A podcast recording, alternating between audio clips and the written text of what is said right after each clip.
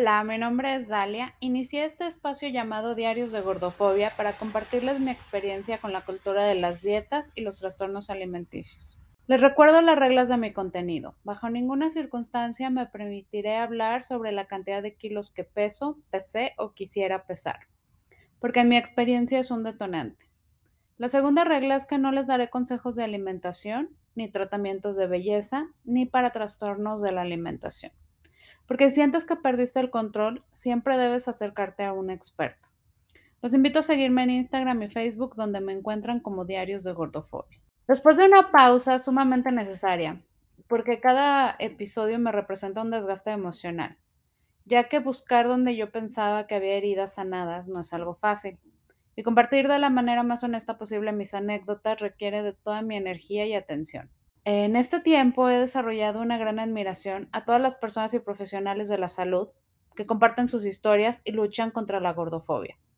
En este episodio retomo una anécdota en la que quise dejar a un lado por un breve momento la idea de vivir a dieta y cómo esa escena de mi vida me ha perseguido.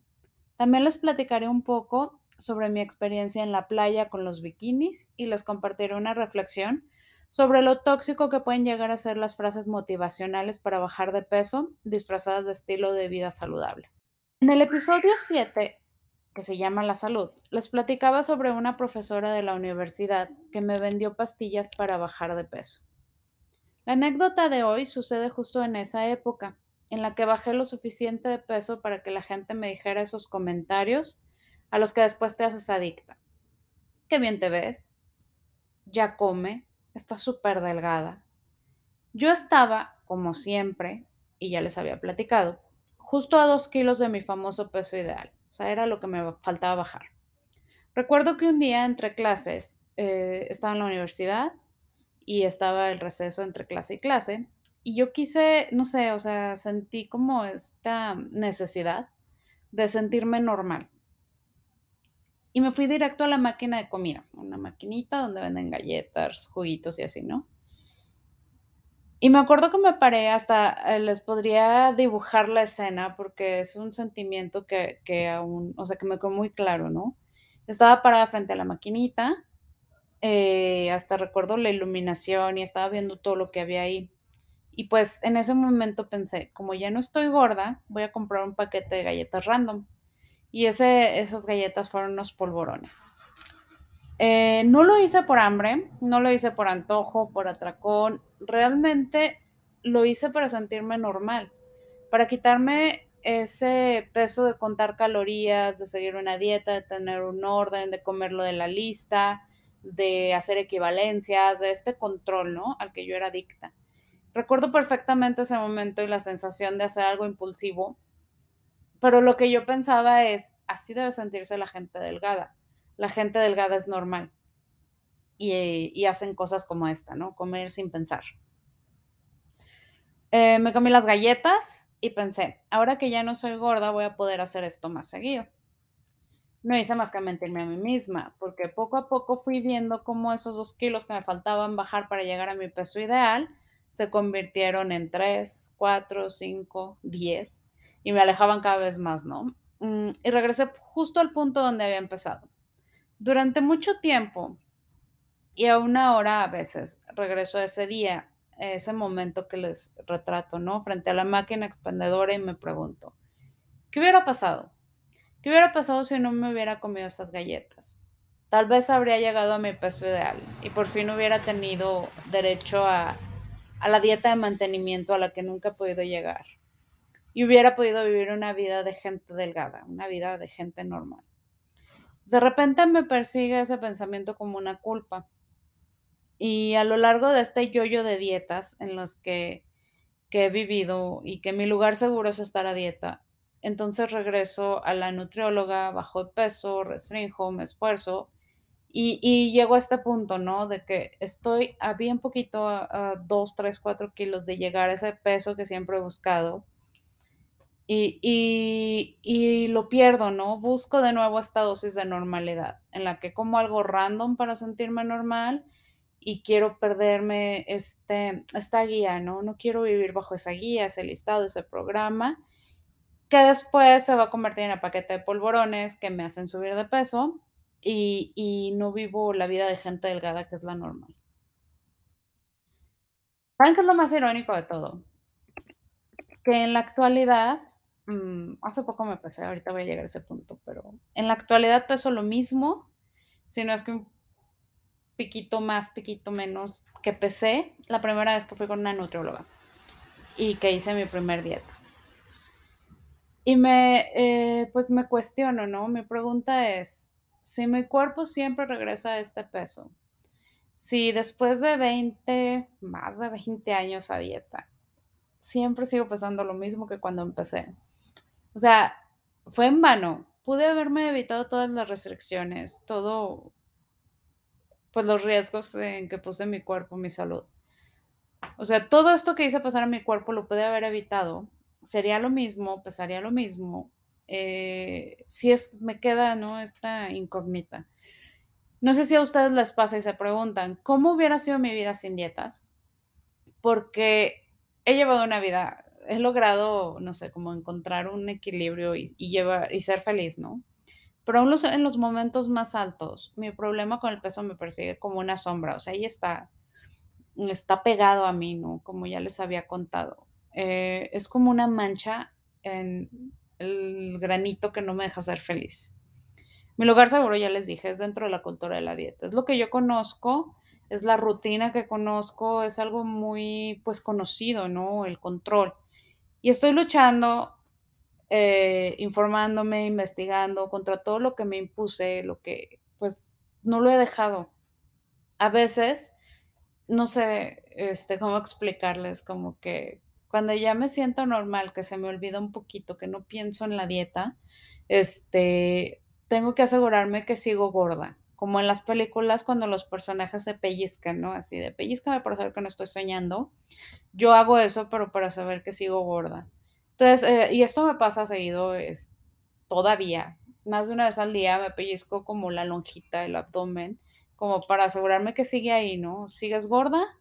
Es como un recordatorio de no te confíes, como aquella vez que te comiste el paquete de polvorones y te alejaste de tu meta. Este es como lo conocido.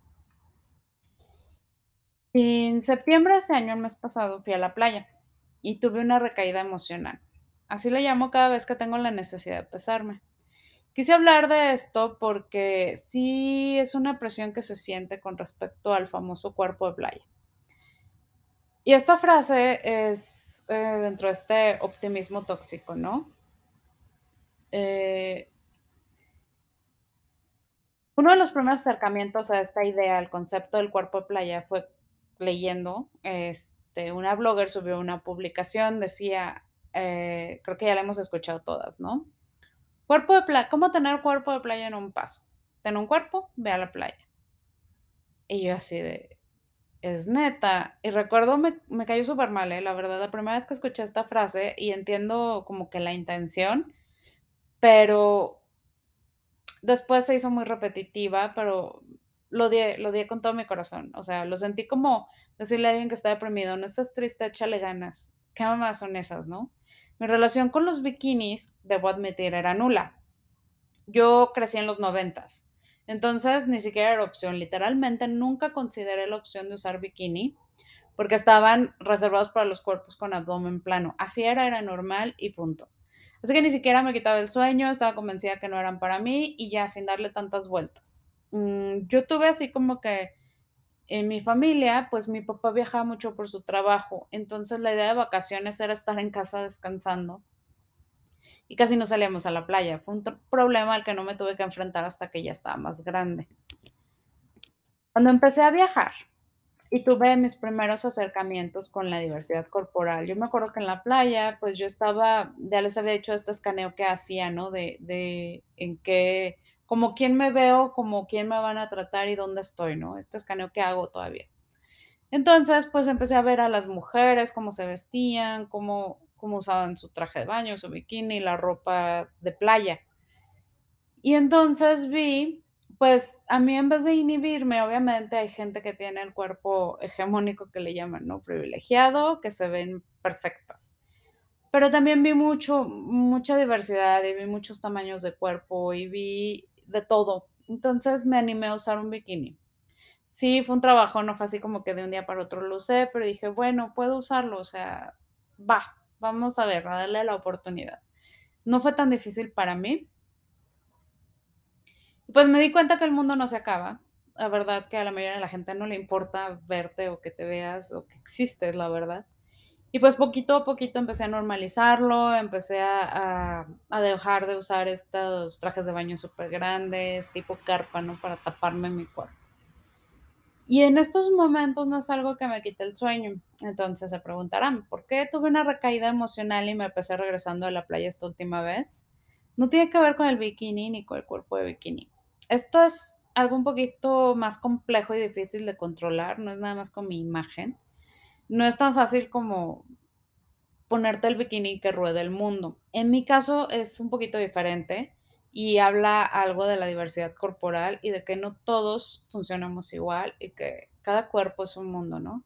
En mi caso, mi cuerpo no tolera el calor, eh, se los prometo. Veo a la gente que está tomando y comiendo y caminando y se llenan de arena y, y traen, no sé, la ropa holgada y todo. Me da muchísima envidia. Porque, por ejemplo, para mí usar ropa holgada no, no tiene que ver como los vestidos de playa, ¿no? No es tan fácil como, ah, pongo un vestido y ya. Si yo no tengo como compresión en mi abdomen, y eso es algo que ya les platiqué en el episodio de la pasarela, de la ropa, eh, me inflamo, me inflamo muchísimo. O sea, yo necesito usar cierto tipo de ropa para estar cómoda. Y cómoda no es con cubrirme y que no se me vean las lonjas o así, no. O sea, cómoda es con que no me inflame. Eh, por ejemplo, hoy yo traía un pantalón de un tiro un poquito más alto del normal que uso y o sea, me empecé a inflamar. Eh, mi cuerpo es como muy peculiar con esto de la inflamación y de la ropa. Entonces, si yo hiciera lo que hacen los turistas este, que veo, ¿no? Que están caminando en el sol y la arena y comiendo y tomando y todo, bueno, no sé, exploto, así me siento. A lo mejor no exploto, obviamente, pero así es como me siento. Incluso en temperatura normal, yo no puedo usar así diariamente o un día sandalias sin que se me hinchen los pies, o sea, al nivel de que me duelen. Jamás uso guaraches, jamás uso zapatos sin calcetines, porque los pies se me inflaman muchísimo. Como que retengo líquidos, eh, no sé, algo pasa. Y con cualquier tipo de dieta, incluso cuando no comía nada, me inflamaban los pies, no era retención de, de que comiera mucha sal o cosas así. El calor en general, además de esto, me causa náuseas. O sea, si hace mucho calor me dan ganas de vomitar y me mareo y me sueño y me siento muy mal. Entonces, eh, además de esto, usar como que los zapatos con arena me, me molesta mucho, no sé, es una fijación que tengo. Entonces, eh, después de un día así en la playa, imagínense que todo esto se me junta, porque estoy sin hambre, con asco, mareada, hinchada, no me queda la ropa, o sea, puedo llegar un día, medirme la ropa en mi casa y llegar a la playa y ya no me entra. Entonces yo te puedo subir 4 o 5 kilos en un fin de semana en la playa fácilmente, entre la retención de líquidos, la inflamación, y, y puede ser que ni siquiera esté comiendo bien porque no tengo hambre. Entonces, yo sé que es un privilegio contar con la oportunidad de ir a la playa de manera regular, pero mi metabolismo y mi cuerpo eh, funcionan muy mal en estos climas. Entonces, eh, todo esto pasó allá. Eh, yo ya trato como de hablar conmigo misma y de tratar de, bueno, voy a esforzarme, voy a, no me voy a fijar tanto, voy a intentar disfrutar, ¿no? Aprovechar lo que estoy viviendo porque pues es un privilegio. Entonces fui a un, a un bar donde estaban tocando música en vivo, muy padre, o sea, el bar estaba muy, muy padre, pero está al aire libre y está haciendo muchísimo calor, o sea, estaba el calor húmedo, estancado, no hacía nada de aire, no había ventiladores, eh, nada. Y pues no, no pude, o sea, simplemente me empecé a marear, me empecé a, me empezaron a dar ganas de vomitar, no había, o sea, me cerraban los ojos, o sea, estaba demasiado mal. Y, y Además de que no, no, me empecé a inflamar mucho, o sea, mi cuerpo lo sentía muy grande ya. Entonces, después de tres días en la, en la playa, regresé directo a la báscula porque me sentía mal. Y pues como ya me ha pasado en otras ocasiones, subí muchísimo de peso. O sea, fueron tres días, pero yo subí muchísimo, como, no sé, cuatro o cinco kilos, lo cual es imposible, ¿no? En ese lapso de tiempo y más sin comer bien. Entonces, no sé, como que quise regresar al lugar seguro, como a lo que conozco, y pues llené mi alacena de todos los productos de dieta. O sea, literal fui al súper y compré todo lo que yo conozco de dieta, ya se la saben. Tortilla de nopal, ensalada, papaya, bueno, todo esto, ¿no? Pero en ese lapso, pues estoy haciendo como este ejercicio de, de no brincarme ninguna comida, de no compensar, este, a veces cuando tengo estos pensamientos de, de no quiero comer cereal para compensar o todo esto que ya empecé a nombrar como, como es, mm, de estas conductas compensatorias o restrictivas, pues lo que hago es, es que, que me obligo a comer un poco eh, bien, como debo comer, a, a no quedarme con hambre, a no asociar como hambre con placer. Y bueno, este, llegué el primer día, hice mi comida normal como cualquier otro día. Y obviamente luego, luego empecé a, mi cuerpo ya retomó el clima normal y empecé a soltar toda esta inflamación, la hinchación, hinchazón, toda la tensión de líquidos, ¿no? Y pues sí, no, no tuve que hacer dieta, no sé qué cita con la nutrióloga, nada, fue como un día muy pesado mentalmente, pero, pero pues estoy luchando contra eso. Eh, eh, la intención de esta anécdota es que sepan que no es algo que de un día para otro curas y que amaneces amándote muchísimo, ¿no? Yo les dije, o sea, me pellizco diario para saber que estoy gorda, estoy muy consciente de mi abdomen todo el tiempo, de la ropa, de, de mí, o sea, estoy muy consciente de todo lo que cargo en mi cuerpo porque es lo que conozco y siempre lo he sido. Pero estoy tratando de cuidar mi salud mental y mi salud física. Entonces sí, desayuno, si algún día tengo ganas de algo muy ligerito, pago trampa, ¿no? Y, y, pues trato de incluir los, los, lo que nos enseñaron que era malo, ¿no? Los carbohidratos, los cereales, como le quieras llamar. Pues los incluyo de alguna manera, eh, me obligo a comerlos. Eh, estoy muy consciente de, de, no hacerme trampa a mí misma porque es, es un camino muy fácil de retomar. Y estoy luchando contra eso, las invito a que se den cuenta, que investiguen, que, que busquen ayuda para, para retomar este, este método normal. O sea, no es normal estar a dieta, no es normal no comer, no es normal tener hambre, lo normal es estar bien, es sentirte bien, es disfrutar con tu familia, disfrutar con tus amigos eso es lo normal, ¿no? Lo normal es sentirte bien físicamente y mentalmente, no, no generar estrés. Entonces, la normalidad no es como yo pensaba, ¿no? Eh, la gente normal es delgada y así vive, ¿no? La gente normal, pues eh, somos un, un mundo de un, una montaña rusa, ¿no? Somos de todo al mismo tiempo. Entonces, los normales somos así. Entonces, pues ya, ya sé cuando tengo hambre, sé cuando tengo antojo, y sé cuando estoy llena. Y así es como planeo mi comida. Porque sí la planeo, pero la planeo alrededor de, ¿no? ¿Qué se me antoja? ¿De qué tengo hambre? ¿De qué tengo ganas? Y obviamente ese peso con el que llegué de la playa sin hacer dieta restrictiva, y eso se los puedo garantizar, mmm, pues se fue. O sea, regresé a donde siempre he estado, a donde siempre estoy, a donde estaba cuando empecé mi primera dieta. Porque al parecer es lo que mi cuerpo quiere, no es lo que me dicen. Y pues mientras sí hubo un lapso, en ese lapso entre que fui al súper y, y me regañé a mí misma por caer en estos viejos hábitos, pues sí hubo un lapso en el que busqué, ¿no? Mis archivos de dieta que parecía que los había tirado, pero no, todavía tengo algunos. Y en ese lapso eh, de investigar y estaba preparándome para grabar un nuevo episodio y, y quería informarme, pues me encontré con esta frase que ya le, se las deben saber de memoria, ¿no? O sea, no te compares con las demás, busca ser la mejor versión de ti mismo. Y pues como la frase esta del cuerpo de bikini, la odio, o sea, desde la primera vez que la escuché fue, fue así como, es que odio lo que representa. Es como, o sea, yo no sabía que hay una versión mala de mí, no sabía que hay una versión más pobre de mí misma.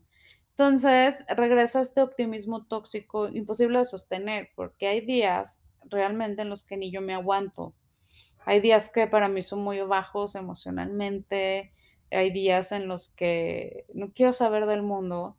Entonces esa versión es mala y la tengo que desechar.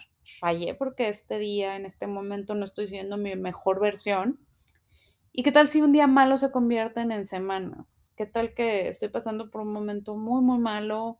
Simplemente no me siento bien o simplemente así soy, ¿no?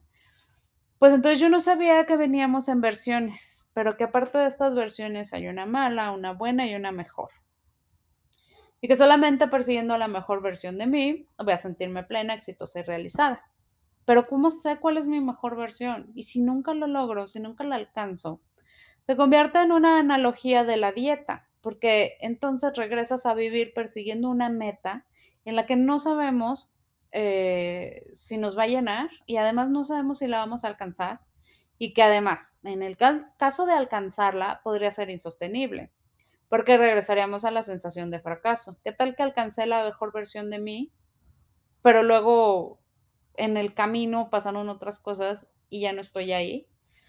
Entonces, eh, pues yo no quiero ser la mejor versión de mí misma. Quiero ser yo misma en todas mis versiones, porque no soy solamente una meta que alcanzar. Soy un todo con muchísimos ángulos y que aparte estoy construyéndome a mí misma, porque no soy estática, no soy la misma persona que hace un año y sobre todo, ¿no? Con esta situación que pasó de la pandemia, nadie somos las mismas personas. Y, todas mis versiones son estas historias que me han hecho ser quien soy. Entonces necesitamos investigar, deconstruir y buscar mucho, em, leer entre líneas cuando alguien nos quiere vender algo que suena bonito, pero que en realidad no lo es y nos está causando daño. Hay que ser bien críticas con lo que consumimos, con lo que leemos, con lo que a alguien le funcionó, pero a lo mejor a ti no. Entonces, mi invitación esta vez es a, cuidar nuestra salud mental, a hablar lo que tengamos que hablar, a, a, cuestionar lo que tengamos que cuestionar, para entonces encontrar una versión de nosotras que nos guste, que a lo mejor no va a ser la mejor, no va a ser la peor, pero que en este momento, pues me va a ayudar, ¿no? Me va a ayudar a, a sentirme bien, porque nuestra finalidad es ser felices. Al menos yo busco mucho eso, sentirme bien, estar bien y ser feliz.